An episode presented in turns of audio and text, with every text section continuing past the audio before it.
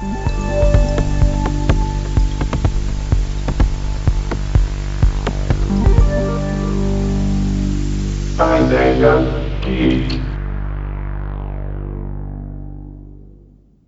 dia, boa tarde, boa noite, meu povo, meus pai ideias geekers. Acabei pegando aqui o jargão, né, Santiago? Antes de apresentar, eu tô falando. Peguei o jargão de Rafa. Bom dia, meu povo, boa tarde, meu povo, boa noite, meu povo lindo do pai ideia geeker. É, estamos aqui em mais um episódio dessa semana, começou ótimo, é, dessa semana do Pai Ideia Geek. É, queria agradecer novamente a quantidade de, de reproduções né, é, dos episódios. Estou muito contente, porque acredito que as meninas também estejam, é, que a gente bateu um recorde. Né? Em, em 24 horas a gente teve 100 reproduções. Para um canal de podcast como o nosso, que completou um ano recentemente, que a gente tem uma certa preguiça às vezes de fazer, de tentar compartilhar Deus e o mundo, né? A gente está caminhando, a gente tem uma caminhada, a gente também não quer pressionar, é nosso bebê, é nossa maneira de se divertir também. Então, aos pouquinhos, aos pouquinhos a gente vai subindo, mas a gente já fica muito feliz que tenha 100 reproduções em 24 horas, tá bom? Mas vamos começar para vocês que estão nos ouvindo no Brasil e fora do Brasil. Hoje nós teremos um tema muito interessante. Hoje vamos ter um tema falando do mundo geek como nós devíamos ter falado há muito tempo, lá nos nossos dez primeiros episódios. Mas não sei por que a gente não seguiu o nosso cronograma que a gente tinha definido lá atrás. Não é, Santiago? Bom dia, boa, tarde, boa noite, Paideia Geekers. E em nossa defesa, tudo bem que a gente se desvencilha um pouco da nossa checklist, mas esses temas não estavam na nossa checklist.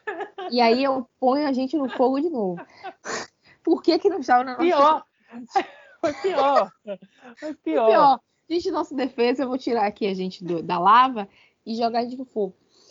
É, eu também não entendo, tipo, e aí, mas foi, foi uma oportunidade bacana, porque a gente estava caminhando para uma querendo caminhar nesses últimos meses do ano para assuntos mais leves e aí foi até bom que a gente teve esses insights de falar sobre finais e falar sobre o tema de hoje agora, porque aí a gente já está todo vapor. Eu já inclusive já estou pensando aqui já daqui a cinco episódios o que, que a gente já vai falar. E já esqueci também, ó, que ódio. É, qual era o tema, meu Deus? Mas enfim, então foi bom a gente ter live action. esse site. Não, live action, mas eu já pensei num depois. Então são seis episódios. Eu já, já esqueci, Davi. Que ódio. mas vai lembrar ao longo, eu vou lembrar ao longo da. Que ódio de mim. Minha memória é horrível. E aí é isso, gente. Vocês já sabem o episódio daqui a, né? Já sabe o episódio futuro já. Daqui né? a cinco semanas, vocês já, já sabem o que, que a gente vai falar, mas antes disso a gente quer, no, no episódio de hoje, a gente quer falar sobre três R's polêmicos. Muito bom, muito, muito. Três R's extremamente polêmicos. Nosso roteiro, para vocês terem uma ideia, é muito enxuto. Você ainda tem uma página. É, uma página escrito. É. Porque o que tá por trás, o que tá oculto, o roteiro oculto, Davi. Ó, oh, rapaz, tem o currículo o oculto, oculto agora o roteiro oculto. Caramba. O roteiro oculto, ele podia ser três horas de podcast. E a gente não tem tudo isso, inclusive. Mas sim, vamos falar sobre os três R's polêmicos: reboot, remaster e remake. E antes da gente falar toda toda a nossa revolta. Nossa... Porque eu tenho. Principalmente dos reboots. Eu Meu tenho. Deus do céu. Quando fala em reboot, vem um assim específico que eu fico eu na, na lista. Ah, tá na lista. Inclusive, tá é ele que, que, tipo assim, eu lembro do roteiro, eu lembro dele. Tá a gente quer definir o que é cada um, para a gente não ter confusão em relação ah, o que, que é um reboot, o que, que é um remaster, o que, que é um remake, né? É, eu acho que muitos de vocês podem já saber, mas acho que é interessante a gente, para iniciar a nossa discussão, a gente né, conceituar. Então, o reboot, em tradução literal, significa reiniciar. Né? É uma versão completamente nova de um filme já lançado, sem considerar o background apresentado anteriormente. É um recomeço, né? A história e seus personagens não estão mais relacionados com a obra anterior, né? É, o reboot ele oferece novas narrativas, justamente porque não vai ter nada a ver com a obra anterior, vai pode explorar algo que é diferente do que já foi explorado antes, né? E talvez por isso que a gente ainda queira né, dar o nosso dinheiro para o reboot.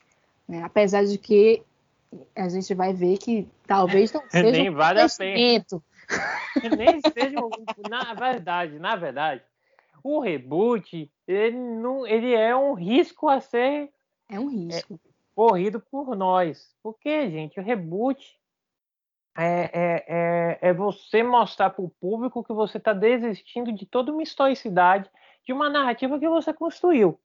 Exatamente. E a gente não vai falar agora, mas eu concordo com o Santiago que o filme, né, que está o exemplo para o reboot que foi colocado Ai, aqui é o melhor possível, porque é o melhor, Davi. Isso, isso destrói o reboot. Ele não só destrói com o, o público, os fãs, né, o fã-clube daquele, daquela trilogia, ou daqueles filmes iniciais, ou daquela série, porque às vezes que tem reboot de série. É reboot Isso. de Magno, MacGyver. É verdade. Reboots. Eu sempre adorei o MacGyver da década de 80. Acho que é da década de 80. Eu sempre gostei de MacGyver. Agora, o novo MacGyver não tem nada a ver, sabe? A gente via, quem não sabe, é um, um, personagem de seriado que pegava qualquer coisa e transformava, sei lá, em um, em um instrumento para ele se salvar. Né? Ele pegava um, um chiclete. Clipe, isso, um clipe desarmava uma bomba. Isso, isso aí, gente. É, isso aí, isso é MacGyver. Então, o novo MacGyver tem gente que gosta, né? tem gente que não gosta. E, mas o que acontece? Você brinca com o fã-clube. O, problema, o detalhe aqui, é já tem o quê? 80, é, 20, 30 anos, mais ou menos. Mais ou menos 30 anos. É, mais de 30 anos de, do primeira, da primeira versão. Então, está sendo, tá sendo apresentada uma nova geração que a gente vai falar sobre isso. Mas o exemplo que a gente irá falar de reboot, eu acho que é o exemplo mais problemático que existe. E é um exemplo que me traumatizou por toda uma vida. Eu não quero mais saber de reboot. Se alguém fala reboot, eu fico tchau. Ó, um beijo para quem fica, porque eu tô indo embora. É porque você. É porque acho que você já deve saber, Santiago. O novo filme da nova versão vai misturar tudo. Então vamos lá, vamos lá, daqui a pouco. E gente... talvez seja um reboot redentor. Que é vai verdade. ser o que eu finalmente vou voltar. É verdade. Você vai Depois ter a terceira oportunidade. Ô, Davi, mas que inferno, viu? Eu tô cansada. Mas vamos lá, que depois a gente fala do nosso cansaço, nossa revolta, nossa angústia, nosso desânimo com o reboot. Coisa é, só boa, né? Que a gente a... sente em relação ao reboot. Depois, depois do reboot. gente, esses episódios a gente depois terá que fazer lives para a gente rever vários temas para a gente fazer é lives E live na. Pode dizer aqui? Nem sei na Twitch. Na roxinha. Na, é. na rede roxa. Na rede roxa. No se vão derrubar a gente. falando aqui que no futuro a gente está pensando em fazer isso. Tá? é isso. Vissa, já estou fazendo anúncio lá digitando Para uma coisa que é um plano futuro, né? Serviria para a ideia em 2022, que é o episódio do final do É, é em dezembro a gente vai gravar Impressionante, a gente adianta as coisas. Depois do reboot. Você tá adiantando o episódio daqui a cinco semanas? Eu é... tô. Depois do reboot, temos um remake. Engraçado, Santiago, que a gente aqui, vocês têm ideia, não é só filme e série. Jogos também. Isso. Jogos também casam nesse contexto de reboot e remake. Já já a gente vai falar sobre isso. E remaster principalmente, tá? Então, o remake ele refaz, entre aspas, né? que às vezes não é nem isso que acontece, quase que completamente o material original, é, podendo haver uma modernização, a releitura, como vemos nas versões de Scarface, né? que é um filme de 32, de 1932, de Howard Hawks, e a versão uh, de, do Brian de Palma, que é o que todo mundo conhece, que é o que mais, mais pessoas conhecem, que é a versão do Bar de Palma de 83. Só que esse filme é uma, releitura, é uma re remake. Ó, esqueceu de falar releitura, tá? Re... Outro episódio. Remake. é, é, o remake então, do original ficou mais conhecido que o remake. O remake mais novo ficou mais conhecido que o original. É porque acabou de vir outro episódio na cabeça. Footwood tá é a mesma coisa. 300 roteiros. Foi bom Anota você aí, releitura. Releitura é completamente isso, diferente. Já tá aqui. Ô, oh, gente, é sério. Não é para dizer que eu tô mentindo, não, mas tem aqui um bloco de notas, tipo, próximos é, roteiros. É. Anota, porque eu esqueço, ela vai anotando lá o que a gente vai falando nos episódios. Né? Aí tem a, a, essa nova versão do remake pode ser mais ou menos fiel ao original, como os exemplos que eu falei aqui, né? Com um acréscimo de novos elementos, mas sem fugir da essência de um filme, de um jogo, de uma série. É, os exemplos são inúmeros, como Deixar Ela Entrar, Robocop, que eu particularmente acho que é um remake com novos elementos, e eu gostei do. Não é só porque o diretor é brasileiro, não, mas eu gostei do filme. Acho interessante, tá? É, tem, tem que sempre justificar. Carrie a Estanha, né? O Old Boy, Psicose. Eu, sinceramente, não gostei do novo Psicose, tá? Eu ainda prefiro lá o, o clássico, o clássico, o clássico, que ele lança várias categorias de terror e suspense. E Ben-Hur, que aí sim, o novo Ben-Hur é uma afronta a um dos, dos filmes mais famosos da história de Hollywood, né? Esse novo, novo, esse novo, esse novo Ben-Hur é um capítulo à parte que a gente poderia falar depois, porque ele, ele assim, ele tenta ter, ele tenta ter representatividade e ao mesmo tempo caricata essa representatividade que eles tentam criar. Você sabe que o filme, os filmes do passado da década de 30, 40, a questão de representatividade não existia. Então, é quando você chega nos novos filmes atuais, então eles tentam fazer isso, mas às vezes falham miseravelmente em conseguir, né? Mas é isso, isso é remake e deixemos aqui para falar um pouquinho mais depois sobre os exemplos, inclusive exemplos de jogos que são bem comuns quando falamos de remake. Mas diga aí, Santiago, e depois de remake temos remaster. Então, gente, os remasters, né, Davi estava falando nos conceitos anteriores, que a gente não vai estar só tratando de filme, de série, mas a gente também pode estar tratando de jogos. E no remaster, os jogos, eles são é, o alvo, por assim dizer. Né? Isso. O que, que acontece no remaster? Você pode, podemos observar no remaster um aprimoramento de aspectos visuais e sonoros de um jogo original. Em 90% dos casos, os remasters aplicam a retexturização de alta definição nos gráficos de um, de um título, assim como eles retrabalham a trilha sonora né, de formas mais contemporâneas, com uma remixagem que contemple mais canais de áudio ou mesmo a composição original refeita. Como exemplos, a gente tem a franquia da Lenda de Zelda e The Last of Us, do GTA. Não, e além do GTA. Eu coloquei o GTA ah, porque GTA. É, é, porque tem o The Last of Us, eu coloquei entre países GTA, porque o GTA tem uma coisinha a mais. O GTA ele não é só remaster, ele é remaster. Estão pensando no reboot, é um remake é uma releitura, o GTA é tudo e mais um pouco. É por isso que o GTA é esse fenômeno há tanto tempo, né? GTA é a síntese do nosso roteiro, é a, a união, a polimerização dos três polêmicos R's. Né? E como exemplo do, do remaster também, né, para além dos jogos, a gente tem filmes como as versões estendidas de Senhor dos Anéis e filmes colorizados. Ah, é, é verdade.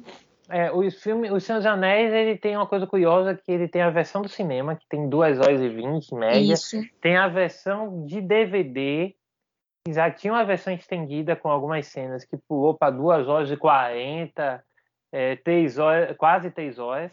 Mas o DVD tinha um limite, né? Tem um limite de, de gravação, né? De espaço. Aí quando chegou o Blu-ray, para ganhar mais dinheiro, o que é que eles fizeram? Mas para mim foi ótimo, né? Eu sou fã de Senhor dos Anéis. Eles vão lançar uma versão com tudo, tipo cenas até incompletas.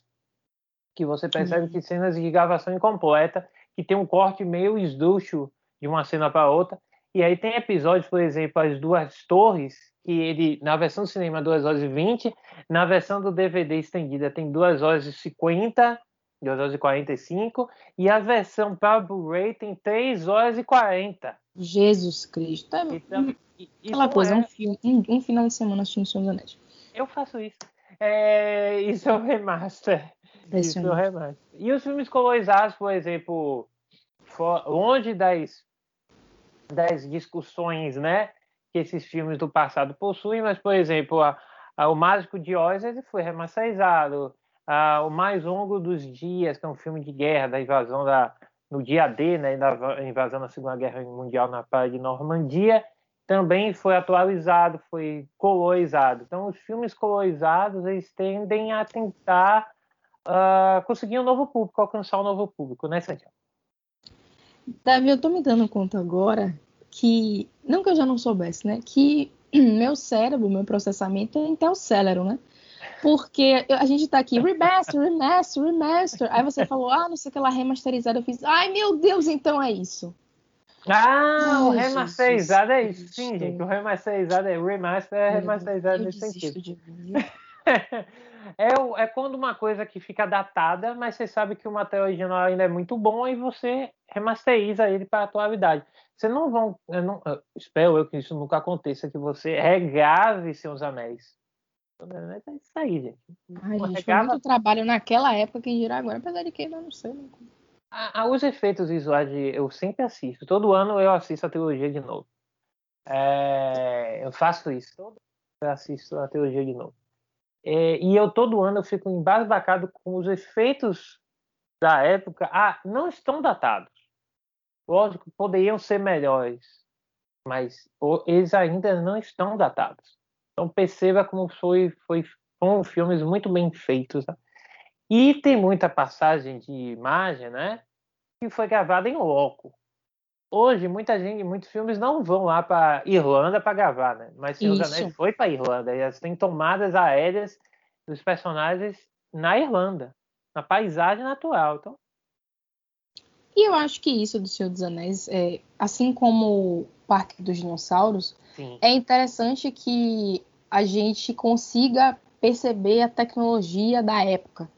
E como, com, mesmo com aquela tecnologia, muito foi feito, um avanço incrível, é, esses filmes significaram. Então, até mesmo por uma questão de historicidade do cinema, eu acho que seria interessante não haver uma remasterização, justamente para a gente apreciar né, os efeitos e a tecnologia disponíveis naquela época e como dava para fazer algo bacana com aquilo, em vez de talvez, não sei, mas manchar um pouquinho da obra com os efeitos de agora. Então fica uma coisa anacrônica, né? Uma obra que foi produzida, narrada, contada há alguns anos com os efeitos de agora. Então não sei se ia ficar algo tão interessante assim quanto a gente imagina, né? Porque não é porque ah, as tecnologias agora são mais avançadas não significa necessariamente que são melhores. Já tem um filme aqui na minha cabeça, inclusive, né? Um, um, um crossover entre Animal Planet e um oh. grande estúdio que me vem, essa, vem isso na cabeça. Não é porque você está usando a tecnologia atual que necessariamente significa dizer que a obra de agora é melhor do que a obra original. Concordo. Concordo. E, e, e, e, o Parque dos Dinossauros foi um excelente exemplo porque os dinossauros eram reais, todos. É isso, Davi. Tem, tem algo que eu nunca vou esquecer, que eu acho que eu vi no Tumblr, que foi as pessoas falando. Porque tem uma cena que o, o dinossauro ele tá no carro e aí uma luz incide no olho dele. E aí você tem a pupila reagindo à luz. Gente, pelo amor de Deus. Aff, Maria. Fantástico fantástico. E no caso de Seus Anéis, lembrando que as gravações tomadas de cena aérea, né? As cenas aéreas, elas não tinham drones, como a gente tem hoje, né? Sim, é verdade. A gravação era por helicóptero, o que tinha que ter um processamento de imagem que na época não tinha todo esse software, né? É, para balancear, porque, óbvio, não tínhamos uma GoPro, GoPro como é hoje, né? Que a pode mexer o quanto for, a, a imagem não vai ficar teimosa. Mas naquela época você tinha, às vezes usava guindastes, né? é, para que pudesse gravar e ter um maior equilíbrio ao invés do, da toda a trepidação que tem no helicóptero. Mas as tomadas de cenas aéreas dificuldade. Ou você sobe um drone, coloca lá uma GoPro lá e grava de uma forma magnífica. Ou você coloca um celular da Apple lá em cima também. você dá para gravar um filme. Do jeito que os celulares da Apple são fantásticos, né? A, a, a, toda a arquitetura das câmeras. Mas é isso. Veja como é um tema onde a gente só fala os conceitos e tem um monte de coisa interessante. A Santiago sabe muito bem, vocês já devem ter percebido que eu amo cinema, né? Aproveitem eu não posso falar o nome da, da empresa, né? Mas minha, busque aí nas redes meus reviews e, meus, e minhas reportagens, né? De comentários de filmes e séries que tem na rede. Eu não posso falar o nome porque não temos o direito de falar, fazer propaganda deles, né? Mas eu estou em um desses sites conhecidos aí, então, por favor, me procure aí. Enfim, deixa eu sair desse, momento indiscreto. Vamos lá. Santiago de nada, eu queria só ressaltar que as referências desses conceitos partiam do blog 365 Filmes, é, principalmente sobre reboot, e sobre remake e remaster veio do site Canaltech, conhecidíssimo, né? Sobre games e também cultura pop geek e tecnologia. Mas vamos lá, Santiago. Meu, você sabe que meus títulos dos roteiros parece que está conversando, é uma quebra da, quarta parede, né? É Exato. É engraçado quando eu consigo. O próprio Deadpool. É, exatamente. Parece que eu estou escrevendo, pensando no roteiro de um filme do Deadpool. Aí é, dizem, me contrata. Aí tem a... de, de, olha, é porque vocês não viram o roteiro do Revolta Geek que vai acontecer daqui a algumas semanas. Eu não vou dizer qual é o tema. Porque está, foi o melhor roteiro que eu fiz na minha vida. Está fantástico. Está fantástico. É, cada roteiro é uma gargalhada diferente, cada top. O que eu falo daquele, daquele que eu faço um trocadilho com a música, Santiago. Eu adoro fazer isso, sabe, Maria? Eu não vou falar nada, vocês vão ficar na curiosidade. Assistam a gente nas próximas semanas, que tem material muito bom. Talvez seja a época mais afinada que nós do Pai Ideia Geek estamos, né? Estamos é a era de ouro do Pai Ideia, gente. A era de ouro. E não vai ser só aí, não. Daqui a pouco vai é a de, a era de rubi, de Isso, diamante, é de barra de ouro, que tem o mesmo valor que. Vamos lá. É, de novo, de novo, outra vez, assim vai. Isso aqui foi uma, uma, uma brincadeira, uma analogia com Hobbit, né?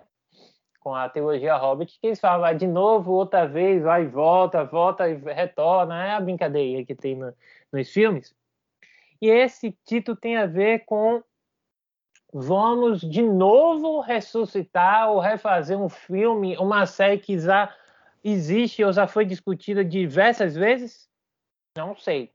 Mas antes disso, vamos falar um pouquinho que tem uma história, né, Santiago?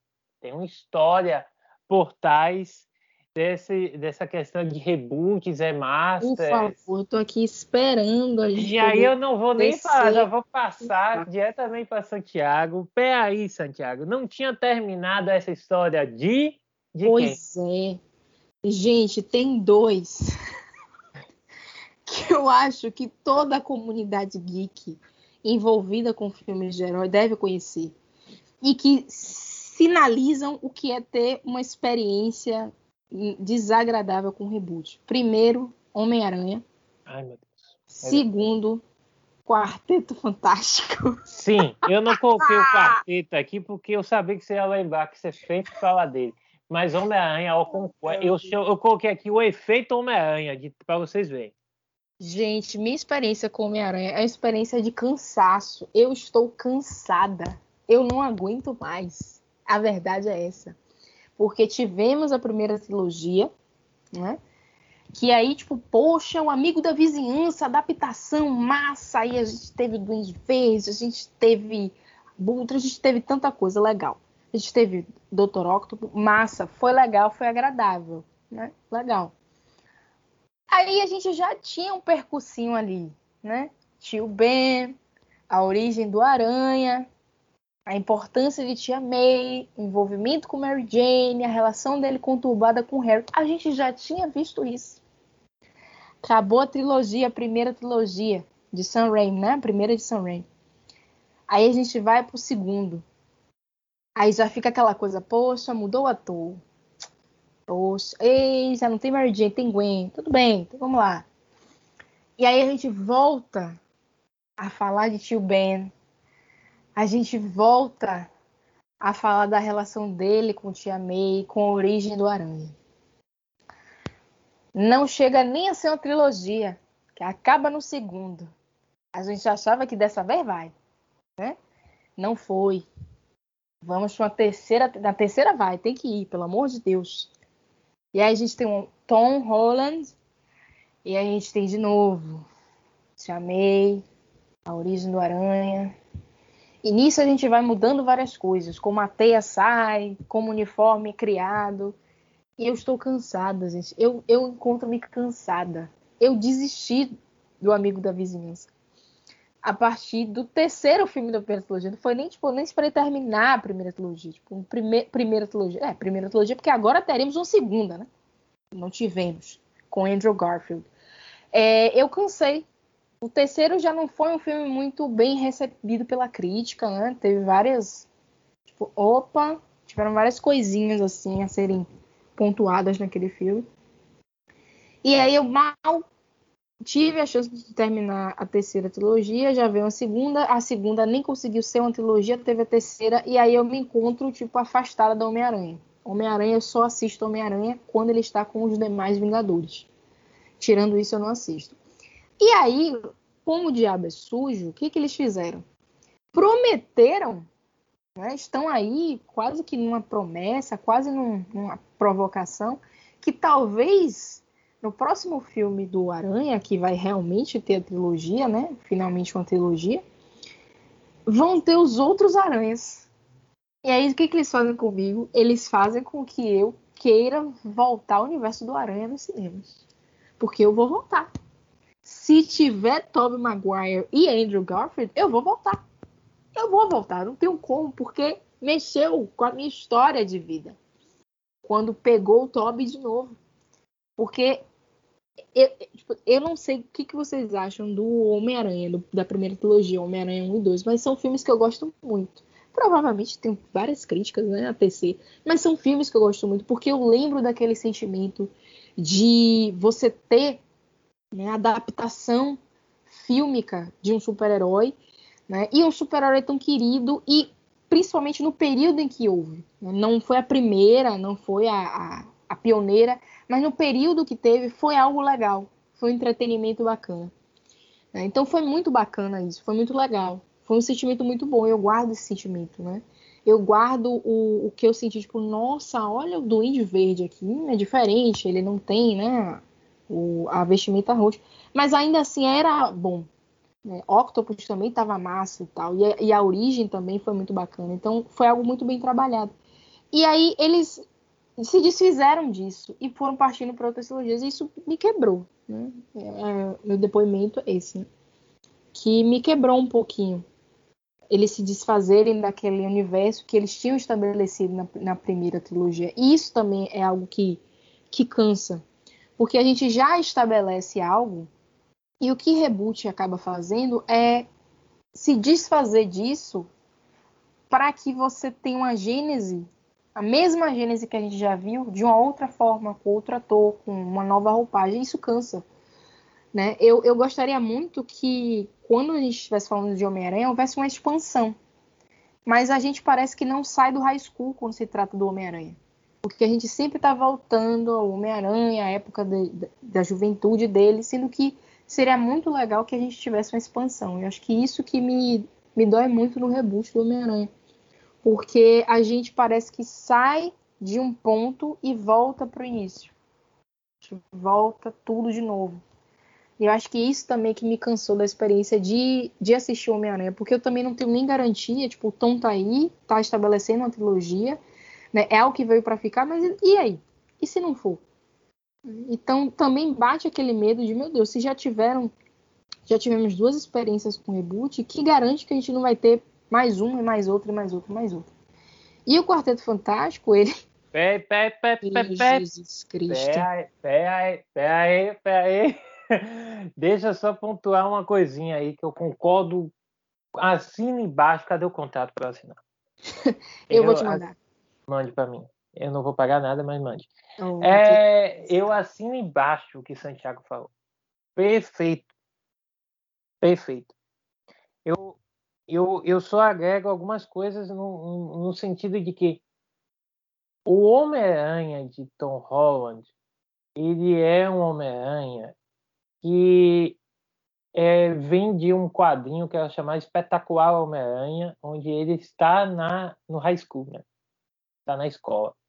Porque diferente do primeiro do é, Tobey Maguire, ele tá lá no, ele tá lá no final do ano, né? Eu acho que é o último Isso, ano de colegial. Eu acho que sim. Mas é muito descarado o fato de que eles não têm cara nenhuma de, de jovens, né? Tá, todos eles já tinham mais de vinte e tantos anos, né? É, então ficou meio feio isso naquela época, mas a gente deixou passar. É, contudo, cada um dos três filmes eles tentam pegar momentos do Homem-Aranha que não fazem, que não foram os melhores, na minha opinião. Para quem lê quadrinhos, sabe muito bem que mexer com aquela história do Andrew Garfield, que foi a segunda tentativa de teologia, né? É, que fala sobre a história que os pais eram espiões. Aquilo ali é uma fase dos quadrinhos do Homem-Aranha que pouca gente gosta. Então, o que é que passa na cabeça de um roteirista de, de um filme diz assim: ah, já tivemos três filmes de Homem-Aranha. Que histórias a gente poderia gravar agora? Ah, tem essa aqui. Pouca gente conhece, vamos adaptar. Então... E isso é muito complicado, só, só um, um, adendo, porque, tipo assim, a trilogia anterior, por conta do tempo que ela teve para se consolidar, ela estabeleceu um cânone. Ela estabeleceu, Sim. olha, isso aqui aconteceu, isso, isso, isso, isso, isso, é esse o par romântico, então complica um pouco porque ela foi uma obra muito para um público geral.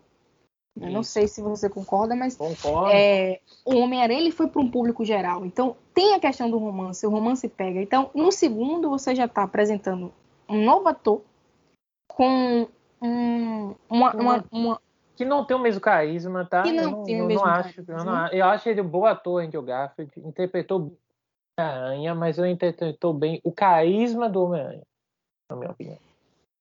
Tem essas diferenças, tem a questão de que não é o mesmo Homem-Aranha, porque o, o Homem-Aranha de Toby, ele é. Homem-Aranha não, o Peter de Toby é um pouco bobão. Isso. Um pouco e é um outro Aranha. É por isso que eu tô dizendo, cada, cada tentativa de teologia pega uma parte de Homem-Aranha, de momentos da história dos quadrinhos do Homem-Aranha. Eu só acho que nenhum representou o melhor. Interessante. Na minha opinião, você sabe qual é o melhor? Na minha, na minha singela opinião, gente. Hum. Vejam as cinemáticas ou análises do jogo do Homem-Aranha. Homem-Aranha do, do PlayStation 4 que passou para o PlayStation 5. Não precisa você jogar, assista a cinemática e a história que é contada. É o Homem-Aranha que já está na universidade. Sim. Está na, saiu da casa de Tia May, já está morando sozinho, tem que pagar aluguel não está mais no, no, no jornal. Me esqueci o nome do jornal. O Clarim Diário. Clarim Diário. Ele não está mais no Clarim. É, JJ Jameson não está mais como chefe do já está trabalhando com, com, de forma autônoma, sozinha. E, e, e, tem uma, uma, história dele que mostra ele se virando para conseguir bolsa de, de, de, estudantil, tá fazendo bicos para ganhar dinheiro, para pagar o Homem-Aranha, gente como a gente, por isso que você que é, gosta dele. Que é a ideia do Homem-Aranha. O Homem-Aranha é mostrar um Homem-Aranha que é gente como a gente, não o Homem-Aranha que é filho de espiões, não é o Homem-Aranha que é bobão. É, não precisa você é, retratar. Às vezes a gente é meio bobão, a gente, a gente, às vezes a gente bocou, mas todo mundo é, mas não full time no filme. Não é tá? é Palermo, não precisa. É. Pô, e o Homem-Aranha atual, ele é um Homem-Aranha para criança. Desculpe aí. Para mim, ele é uma historinha, sabe, de para criança, para um público mais jovem, para um público que se é apresentado ao Homem-Aranha. E fica, eu acho muito complicado toda hora que esse filme de Tom Holland e a atuação dele nos filmes tenta dar camadas de peso a ele. Porque as histórias single que ele tem não dá nenhum peso, gente. É uma historinha de criança, que ele vai no ônibus escolar, que no segundo filme, por exemplo, que ele tem longe de casa, né? É, é. longe de casa. É, ele tem um, ele pega lá o, o óculos do, é, que é um, uma tecnologia que foi deixada para ele por, pelo Stone Stark. E aí um Donnie lá que é o que ele dá um comando e o Donnie vai lá e elimina facilmente o, a pessoa. Aí tem aquela cena do, do caminhão escolar que faz aquela. Aí se confunde, ai meu Deus, eu tô errado, não sei o que, isso aqui. Gente, o Homem-Aranha é uma das mentes mais inteligentes da Marvel. E isso deixa claro, porque ele é super inteligente, isso é mostrado no, no filme. É, no primeiro, nos Vingadores, isso é mostrado. O que que acontece? Aí faz uma coisinha só, sabe aquela coisa meio colegial? E aquela relação com Mary Jane, que não é Mary Jane, porque o diretor, o roteirista tem medo de dizer que é Mary Jane. Talvez pelo fato de já ter já tivesse outra Mary Jane, já tivemos outra Mary Jane no passado que ficou conhecida, né, com aquele o beijo mais famoso do Isso. cinema, né? um dos mais famosos do cinema, e ele não queria colocar. Então, para mim, eu acho que Homem-Aranha ele foi extremamente desgastado, muito por causa que a Sony é a única galinha de ouro da Sony, né? Sim. Quando ele sim, ele foi colocado no universo da Marvel, aí foi, pô, agora ele pode descansar um pouquinho. Talvez eu entendo que o Homem-Aranha está descansando um pouquinho, ele não tem mais aqueles arcos. Oh, não. Agora, do nada eles vêm com essa ideia, né, Santiago, que é o multiverso do Homem-Aranha. Aí é brincadeira. Mas me conte, me conte do Quarteto Fantástico, que eu só queria reiterar que esse último filme do Quarteto Fantástico, assim, um outro, ele na verdade temos quatro versões já de, do Quarteto Fantástico. Sabia disso? Eu lembro, eu lembro que tem algumas mais antigas, porque é, isso, porque a gente foca mais na, na atual, né? Que foi um, um fenômeno. Desastre uma maravilha, não sei o que você está falando, espetáculo. E a anterior a essa por conta das figurinhas que tiveram e também porque conseguiu uma sequência, então já consolida um pouco mais aquele universo, né? E que a gente achou que iria deslanchar a partir dali, até porque trouxe né, outros personagens, trouxe Surfista Prateado, enfim. Teve Galactus também. Sim, no final do filme. Então, como já vai foi expandindo um pouquinho mais para além da origem, então a gente achou que, opa, então vai. Mas ainda era uma sequência que já sofria certas críticas. Né?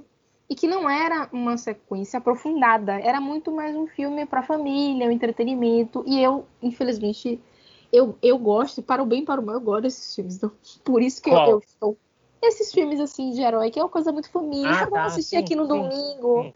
Né? Não é aquela coisa tensa, aquela coisa dramática, todo mundo vai morrer. É uma coisa tipo, que entretenimento. Então eu, eu gosto desses filmes, e talvez porque eles tenham sido o início para muitas pessoas, né? De a porta de entrada para o cinema de heróis. Né? Não que eles tenham sido os primeiros filmes, mas para muita gente pode ter sido a primeira experiência fílmica com heróis no cinema. Então acho que foi para mim. Então é, X-Men, Homem-Aranha e Quarteto Fantástico foram esses filmes para mim. E como eles eram muito leves, muito coisa, de conhecer os personagens, aí tinha uma coisa bem humor, romance, né? É, mais do que aventura e ação em si, e do que as tramas complexas e todos os arcos, então foi algo que, que ainda me tem muito. Né? E aí acho que por isso que me dói ver tantas, tantas releituras, né? Releituras não, mas reinícios, porque eu fico, poxa, a gente vai parar quando nisso? Reboots. Né? Porque re releitura é um capítulo releitura, parte releitura, ele, é, ele, é, ele tem uma coisa legal que a gente pode falar depois em outro episódio, que é você pegar, um, por exemplo, um personagem que é masculino em um se transforma em um. Sabe onde isso está acontecendo? What If, What If, que é E.C., que é a nova é, produção da, do Disney Plus sobre a Marvel, né? Sobre personagens que poderiam ter outro outra história, né? E tem sido outros personagens com ele. Pantera Negra, se não me engano, se não me engano, ele é, é o Doutor Estranho nesse universo expandido, né? É, é isso. Então temos é isso. várias experiências, temos várias experiências e Poderíamos ficar três anos falando aqui. Essas experiências são ruins. As que a Santiago tocou em Homem-Aranha e Quarteto Fantástico são precisos, porque reboot ele tem um problema de eu já vi essa história antes. Isso. Entendeu? E às vezes você tem, você fica entre a cruz e a espada.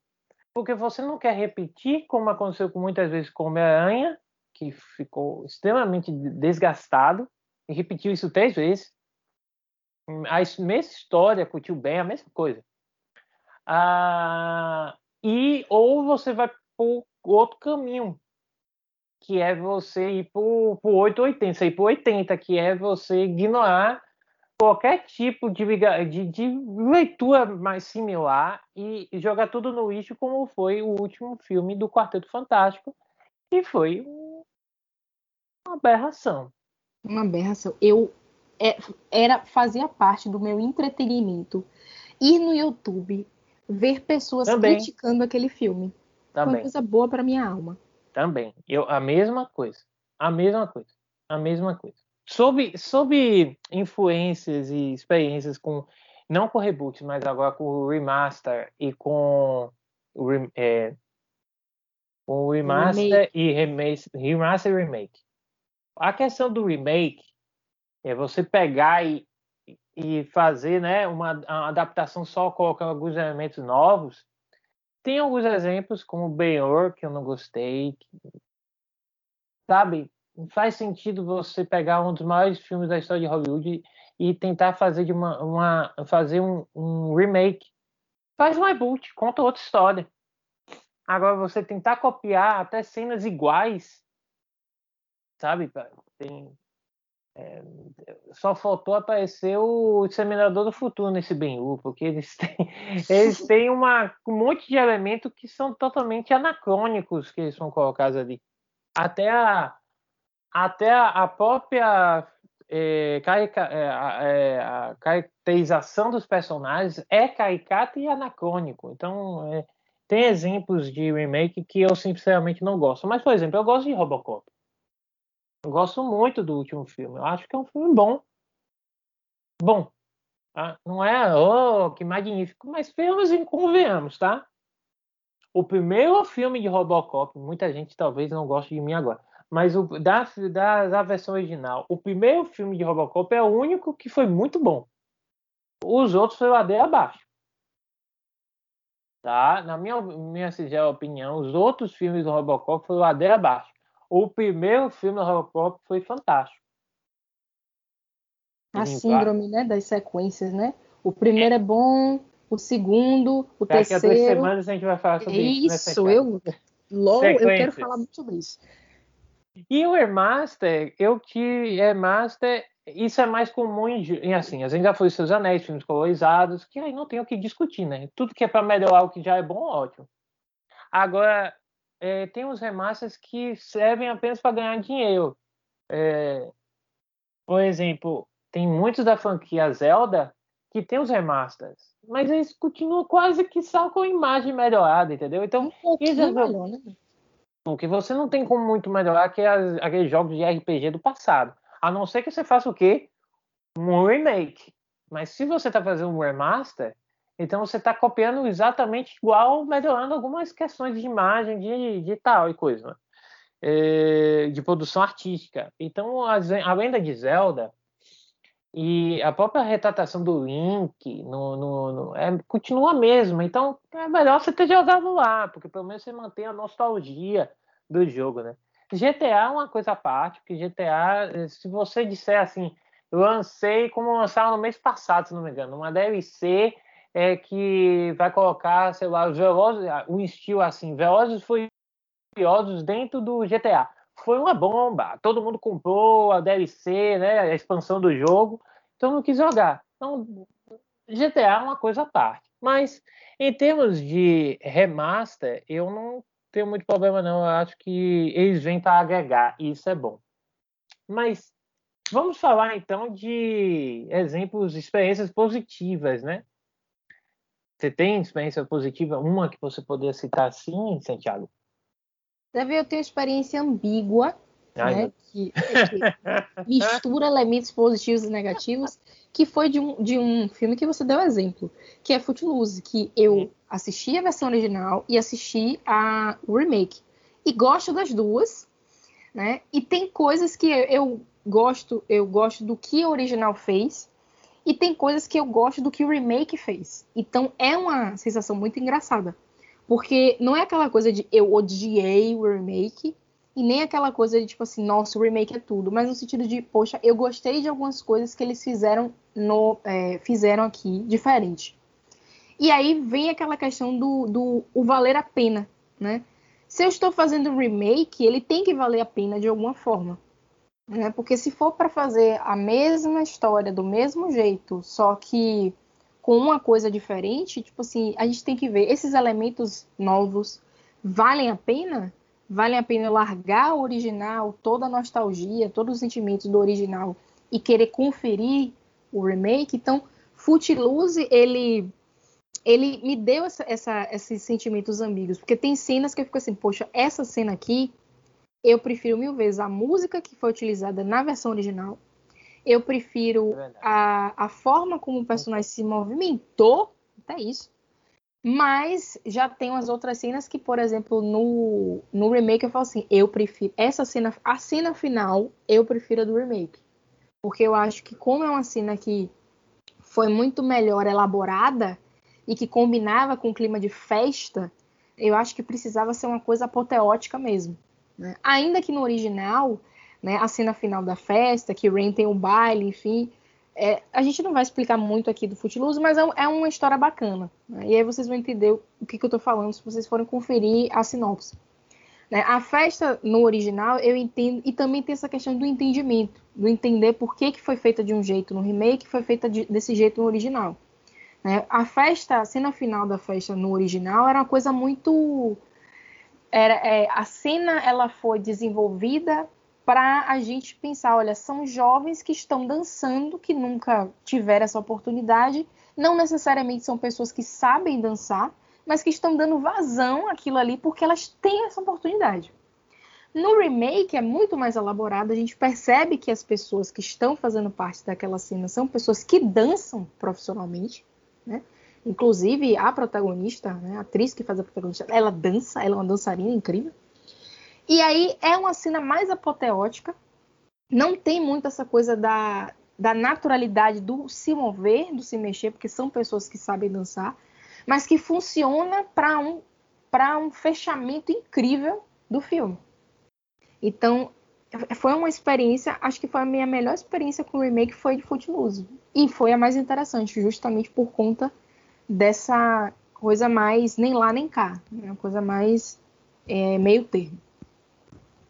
O, o, e tem a questão também que a gente valoriza a questão de mercado, valorização de marca, porque quando você traz uma marca de volta, você está revitalizando ela, né? A gente, a gente, a gente trazer futebol para um novo público é ótimo, trazer. Não sei porque não teve Grease ainda também. Não, Melhor não, não Davi. Melhor não, deixa quieto. Eu, eu acho que tem limites, porque eu acho que Grease ele é muito específico de um tempo, de uma cultura, de um contexto. Continua sem como. E principalmente porque Gleese também é, é, aquele momento vergonha alheia, né? Que, e hoje o pessoal tudo é. É, não, é. Mas é, eu gosto, eu já assisti muito filme do Gleese, mas ele tem algumas, algum estereótipo, algumas coisas ali que não teria que ser. Não ia ser remake, ia ser reboot. Ia ser, um, ia ser um filme totalmente novo, né? E aí, uma pergunta, né? Que na verdade não é uma pergunta, a gente acabou respondendo. Né? Quando o final é ruim, tem isso, né, gente? Quando o final termina muito mal, eu acho que fazer um reboot, fazer um, um remaster, não, um remake, um reboot, um remaster não, porque você vai acabar valorizando o que der errado. Mas um remake, um reboot, na minha opinião, faz até sentido. Terminou mal, vamos fazer uma nova versão? Agora, a única coisa que eu acho que é importante é que essa nova versão ela não ocorra três anos depois, como foi com o Homem-Aranha. Entendeu? Não, não aconteça em um espaço de tempo tão curto. Deixa ah, o público, pelo menos, tipo assim, vivenciar esse término, esse é, desapego. Tomb Raider. É verdade. Tomb Raider, com que tinha com a nossa querida. Me passou o nome agora, me ajuda aí. Angelina Jolie. Angelina tá Jolie. nos eternos, né? É. Que eu acho que vai ser uma bomba de filme. Mas isso é para outra história. é, isso vai ser uma bomba de filme. Vai ser um dos piores filmes da Marvel. Eu já tô sentindo, porque os, os não, os trailers não estão mostrando nada. E quando o, trailer é ruim, o filme é pior ainda.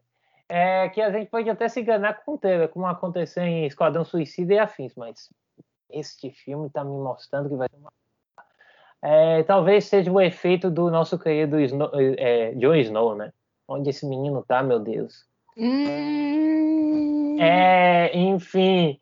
Aí eu tô. É, tem filmes como Tomb Raider que eu gosto, mu gosto eu, eu gosto muito da franquia Tomb Raider nos jogos. Mas ela tem um problema que é a sexualização da Lara Croft. E isso aconteceu nos, nos jogos primeiro, que fez o maior sucesso. Sabe aqueles, aqueles aquela aquela de quadrada, retangular? Então, ela fez muito sucesso. Procura aí, é, Tomb Raider da década de 90, os jogos. Só que os filmes com a Angelina Jolie, ela, é, eles seguiam os mesmos moldes, com a sexualização extremamente desnecessária. Eu acho que é uma beleza de uma pessoa, ela tem que ser orgânica, ela não precisa ser escancarada, para que a pessoa primeiro veja as questões do corpo da pessoa e depois vá prestar atenção em questões de atuação e de é, da psique da, da atuação, tá? Tem que ser orgânico. E aí, é, os filmes da Tomb Raider é um, é um bom exclamação, mas eles tinham é, vários defeitos e um deles também é essa hipersexualização da personagem principal. No novo filme, eles seguiam a nova história da nova trilogia dos jogos, que é muito boa. Excelente.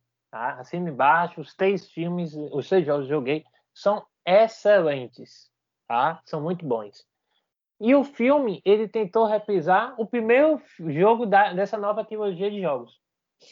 Só que o público não gostou. Sabe por quê? Porque a personagem é uma, um estilo indiano. Vou fazer uma comparação, mas eu não gosto dessas comparações, porque são mundos diferentes, identidades diferentes. Mas imagine Indiana Jones, um personagem que tem um conhecimento, tem uma inteligência, tem habilidades e não precisa estar tá mostrando lá. Tá, tem algumas cenas que, o, que Harrison Ford mas não precisava, não precisava escancar isso a todo momento. É a atuação dele que se valia do personagem da história do personagem.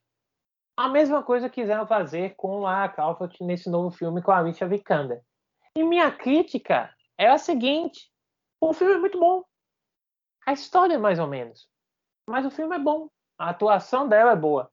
Eu gostei, mas o povo não gostou. E a, uma das discussões que vieram na época é porque tinha uma sexualização da personagem. Ah, meu Deus. Aí, aí me quebra tá? Porque a gente tem que avaliar bons filmes e não bons dotes corpóreos. Mas, enfim, esse é meu ponto de vista. E eu sei que teve, vai ter gente que vai concordar, tem gente que vai discordar, isso faz parte da, da democracia mundial. Né? É, mas é isso aí. Mas, Santiago, talvez você queira falar alguma coisa sobre isso, mas eu já incluo outro tema para você. É... Eu posso falar o que você acabou de me comentar? Por favor. Ela me comentou aqui, gente, que a gente mandou as mensagens um pro outro. Bora fazer uma parte 1 e 2 desses áudios, porque o horário está chegando. É porque a gente tem um horário marcado. E, na verdade, tem uma, uma quantidade ainda significativa de coisas que iremos fazer e falar aqui. tem.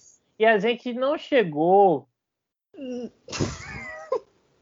em um momento peculiar da vida do mundo geek, que é falar de Star Wars. Star Wars é um pouco complexo, entendeu? É um pouco, um pouco não, é completamente complexo. e eu não gostaria realmente de acelerar, é, né, Santiago? Porque É Star. Wars, ele é a mistura de vários episódios nossos. Ele tem prequel, ele tem sequência, ele tem spin-off, ele tem reboot, ele tem, sei lá, desistência no meio do caminho, ele tem, ele tem um reboot, reboot dentro das, da própria trilogia. A trilogia não acabou, ele tem um reboot. É, vocês vão. Quem gosta de Seus Anéis, não, Seus Anéis de Star Wars vai entender. Do, do episódio 7 para o episódio 8 é uma história. A história 8, na minha opinião, é um, da última trilogia, é o melhor filme. Para mim é um filme que tem um potencial que não é, ele não tem um clímax, mas ele deixa um potencial gigantesco para a continuação seguida, seguinte que não foi aproveitada. Meu pelo contrário, Isso. foi rebutado. A história do, do episódio 8 foi rebutada para o episódio 9. E aí, episódio 9 inseriu um plot twist que, sinceramente, é um dos mais preguiçosos da história do cinema geek. Não vou falar nem todos, vou falar só do cinema geek. É um dos maiores preguiças de roteiro, só para agradar os fãs. Todo mundo que assistiu o episódio 9 sabe muito bem o que eu estou falando sabe exatamente o que eu estou falando. Você repetir uma história do episódio 5. Você repetir a história do episódio 5. Gente, eu estou seguindo a ordem cronológica correta, tá? Não de criação do episódio, tá? O episódio 2 da década de 80, mas na ordem cronológica é o episódio 5. Ele tem, Santiago. Eu já tô, em- eu já tô indo para finalizar esse episódio, mas eu tô querendo deixar uma. Um cliffhanger. É, Entendi. próximo. Porque o episódio 5 de Star Wars, eles têm uma, aquela cena é, clássica. Você sabe qual é a cena clássica, né, Santiago? Sei. É. E que. Aí, eu foda. e aí o pessoal. Ah, foi, um um dos maiores plot twists da história do ci- Aí sim, da história do cinema, com certeza. Só que esse episódio 8, ele tem uma, ele tem uma história que é mais pés no chão. E é a primeira vez que, que Star Wars dialoga com isso.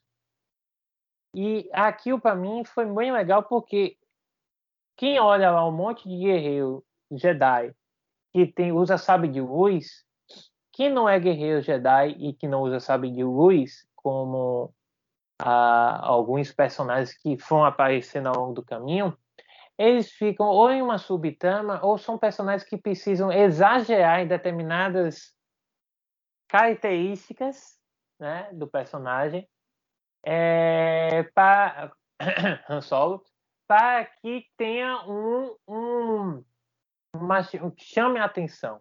Han Solo e a atuação de Harrison Ford foi fantástica. Ele precisou daquele algo a mais que Harrison Ford deu e que o próprio história deu ao personagem para que ele se destacasse junto ao- aos outros protagonistas, que não é um Jedi. Então o 8 ele coloca todo mundo com pés no chão. Aí o que é que acontece no 9? Vamos repetir o mesmo roteiro do episódio 5? É desperdiçado. Exato. Is a waste of potential. Outro episódio. Of a beautiful Não, story. outro episódio não. Coloca no roteiro aí, por favor, Meu Santiago, de 50 sequências. Não, Ah, esse- sim, não Esse pode estar, estar dentro do, do roteiro de sequência. É, sequências que perderam é, poten, é, potenciais histórias. Assim, Pronto, perdeu oportunidades. E é isso, gente. Eu, a gente tinha ainda dois tópicos para falar, mas a gente percebeu que Que a gente fala muito. Isso a gente fica subestimando nossa tagarelice. E a gente falou tudo diferente, a gente não ficou repetindo um monte de coisa durante não. A gente repetiu a mesma, a gente não repetiu a mesma coisa, a gente tá no mesmo tema, mas falando de coisas diferentes. Isso. Então é isso, Santiago. Eu acho que para quem tá Isso. ouvindo para ideia, é, fiquem com essa sensação de de final em aberto. Suspenso. É, Não acredito. o final em aberto, porque ficou em aberto. mas tenham noção que a gente aqui já explicou o que é remake, o que é reboot, o que é remaster. Então, no nosso próximo episódio, a gente irá gravar uma. A gente irá gravar uma continuação, a parte 2, onde a gente poderá falar de uma coisa que é importante, de um ponto que é importante. Reboots, remasters e remakes que os fãs não pediram. Acho que o título pode ser esse. Boa. Podemos que os fãs não pediram. Porque a gente não pede por muitas dessas mudanças, dessas remakes, desses reboots, de mudança de comportamento, de novas roupagens, a gente não pediu. E a, às vezes são criados apenas para ganhar dinheiro e com aquela desculpa que é para trazer para uma nova geração e que às vezes isso não cola, tá? Então o que eu queria dizer é que desse episódio aqui fica a marca lá para esses conceitos é, que são importantes no cinema, são importantes no universo dos jogos. Temos alguns exemplos, como, como citei aqui, do Lenda de Zelda e também do The Last of Us. Eu joguei o The Last of Us, a, o remaster. Então perceba com que eu já tive uma experiência e eu tentei, eu olhei a experiência do passado, eu realmente percebi um grande avanço, uma melhoria. Mas o que eu posso dizer é que precisamos ter é, cuidado quando a gente cria remasters, rebusters, remakes, é, porque às vezes, como a gente ia falar no próximo episódio, os fãs não querem. E além disso, a gente pode estar que é, desgastando a imagem de um, de um produto que talvez seja do nosso interesse, que a gente goste muito e que a gente está pisoteando nele. Pisoteando mesmo. Homem-Aranha é um exemplo de a gente pisotear. A gente pisoteou em um personagem que infelizmente na nossa época, Santiago, tinha um monte de gente com camisa do Homem-Aranha, o é, mochila do Homem-Aranha, brinquedo do Homem-Aranha. E o que a gente tem hoje? Thor, Hulk, Homem-Aranha é um, é mais um.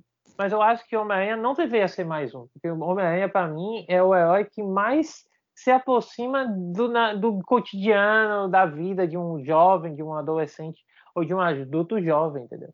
Então a gente sempre tem que tomar cuidado. E fique no aguardo pela continuação, pela parte 2 desse episódio, que em breve virá. Né, Santiago? Exatamente. Pela primeira vez na história do Pai Ideia Geek, esse episódio não vai ter o bye, porque o final está em continuação, né? O que a gente vai falar aqui é o to be continue, né? Que é para vocês esperarem a parte 2. To be continue. Mas só para dar um, um não quero dar uma finalizada, né? Mas para fechar o meio, assim, só para fechar o meio, né? Porque estamos no meio. É, sobre essa questão do Homem-Aranha é muito interessante, porque você falou uma coisa que eu não tinha pensado, né? O Homem-Aranha se tornou mais um. Numa época que ele era uma das principais figuras de heróis no cinema. É, se contar maior, né? É, ex X-Men. E aí ele é como se você tivesse perdido a oportunidade de criar uma era para o Homem-Aranha, né? Fazendo reboots, reboots, reboots, quando você poderia ter expandido o universo do Homem-Aranha, né? Dentro daquela primeira trilogia.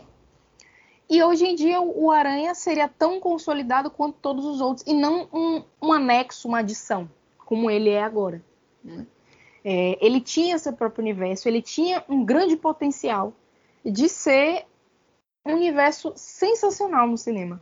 Somente a partir do Homem-Aranha, sem precisar acrescentar outros heróis, sem, sem precisar fazer collabs e fits com outros heróis. E o que a gente vai ver é que o papel do Aranha ele foi mudando, né? De protagonista do seu próprio universo, ele é um universo colaborativo, né? Então, o Aranha, esse novo Aranha, ele não existe e isso é um ponto de discussão muito grande, ele não existe é, para além dos heróis já estabelecidos.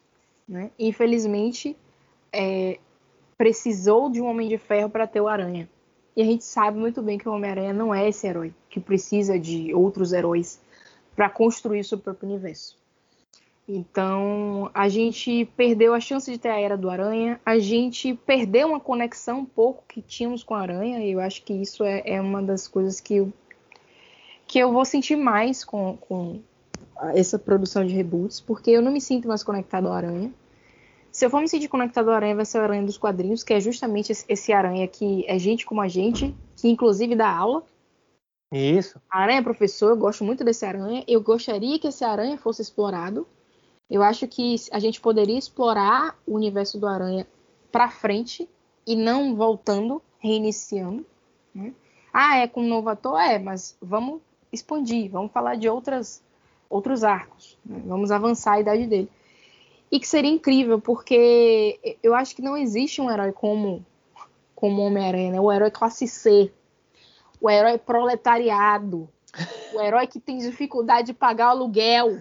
Não tem um herói assim, gente, pra gente se espelhar. E a gente não vai ter mais. A gente não vai ter um herói que constrói sua própria roupa, né? Que ele, não, a gente não vai ter isso. Um herói self-made, self-building a gente perdeu uma chance incrível. Né?